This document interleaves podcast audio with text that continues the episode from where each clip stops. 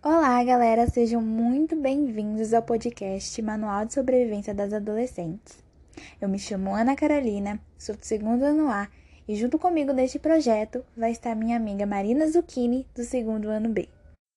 Episódio de hoje: Feminismo. Eu vejo muitas meninas mais novas dizendo: Ai, feminismo? Ah, isso aí é coisa pra pessoa mais velha, né? Então eu vou deixar pra lá.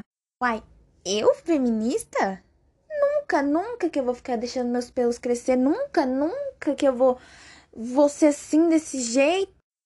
Pois é, galera, muita gente tem uma visão super errada do que é feminismo.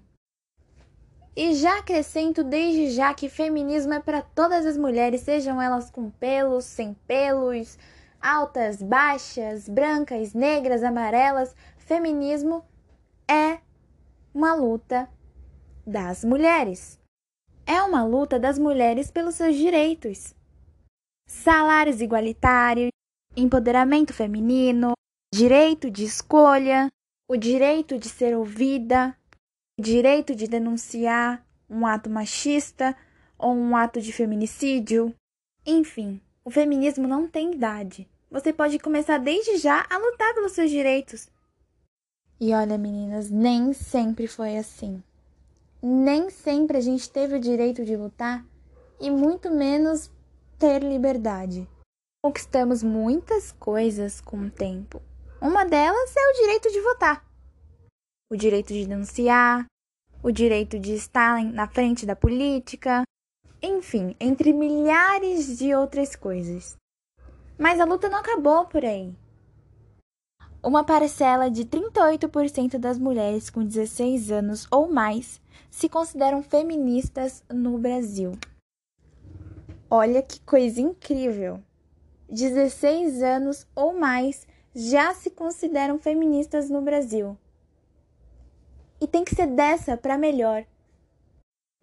Nós, meninas adolescentes, temos que usar a nossa voz. Tanto para passar para as meninas mais novas, tanto para ensinar até aquelas mais velhas, geralmente as nossas avós, que não sabiam muito bem o que é feminismo, que não sabem ainda, de geração para geração. E em todo episódio, nós vamos recomendar uma novela, uma série, um filme que tenha a ver com o tema. A indicação de hoje é 10 coisas que eu odeio em você que está disponível na plataforma de streaming Disney Plus. Apesar de que a história gira em torno de um romance inesperado, a personagem principal, Cat Stratford, vivida por Julie Stiles, exala feminismo mesmo com pouca idade. E ela é considerada uma das personagens que pode mais dar exemplo sobre feminismo na adolescência.